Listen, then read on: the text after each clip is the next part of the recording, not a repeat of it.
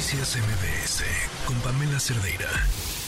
Bueno, pues después de que platicamos desde el viernes esto terrible que sucedió en Texcaltitlán, y, me parece que, a ver, eh, terrible no solo es las imágenes que mm, recorrieron todos lados, eh, las personas fallecidas, los pobladores fallecidos, sino todo lo que viene detrás, el tiempo que este municipio había estado con la sombra del crimen organizado hasta que se hartaron. Nos acompaña en la línea Isidro Cortés, director de seguridad de Texcaltitlán. Gracias por acompañarnos, Isidro. Muy buenas tardes. Muy buenas tardes. ¿Cómo entender el contexto de todo lo que sucedió este viernes, Isidro? Bueno, pues este ahí este nosotros nos este hicieron un llamado más o menos a las 12:40 del día y este pues nos dijeron que había un enfrentamiento entre civiles, pero no sabíamos de qué se trataba. Posterior este pedimos apoyo a la Secretaría de Seguridad del Estado de México y ya pudimos acercarnos al lugar y llegando al lugar llegando al lugar, pues era la población contra un grupo criminal. Eh, esto se dio a causa de que dice que los mandaron a traer de manera urgente y que pues les pedían la la el derecho de piso de un peso por por hectárea un peso por metro por hectárea y esa fue la inconformidad de los de los ciudadanos y fue de que se dieron estos hechos. Ahora, Isidro, ¿tú habías tenido conocimiento de que esto estaba haciendo el crimen organizado antes? Eh, no, no, no tuvimos conocimiento de ese de esa situación. Este, no, nunca supimos que tuvieran este alguna reunión o algo así por el estilo, o sea, no nunca nunca nos avisaron ni nos dijeron nada del, que tenían una reunión con estas personas. ¿Y, y, y sabemos cuánto tiempo llevaba sucediendo eso? ¿Cómo? ¿Cuánto tiempo llevaba el crimen organizando cobrando ese derecho de piso? Eh, pues la verdad nosotros desconocíamos todo eso si, si exactamente estarían pagando este derecho de piso.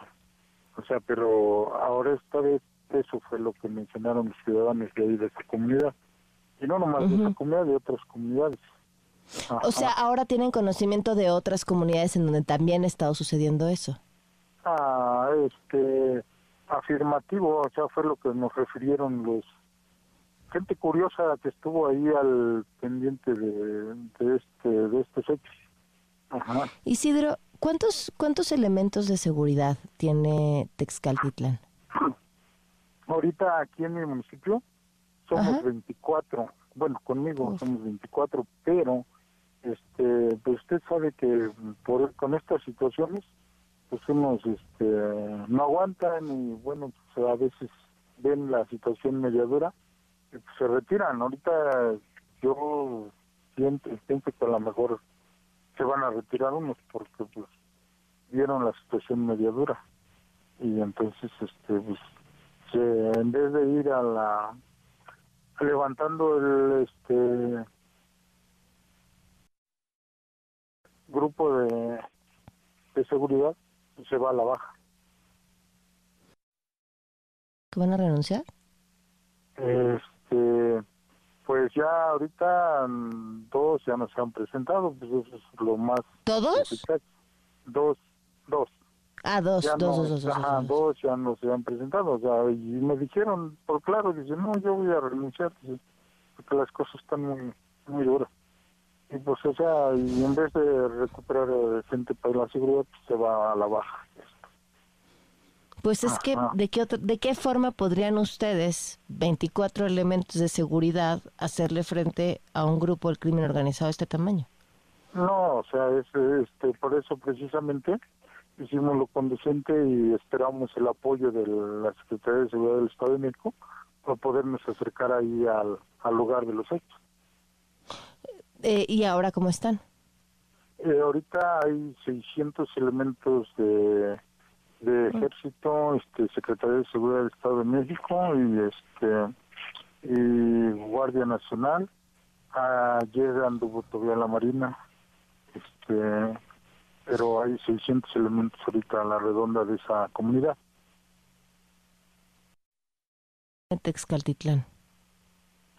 Son, eh, son manejan 19 mil, pero somos un aproximado como de 22 mil.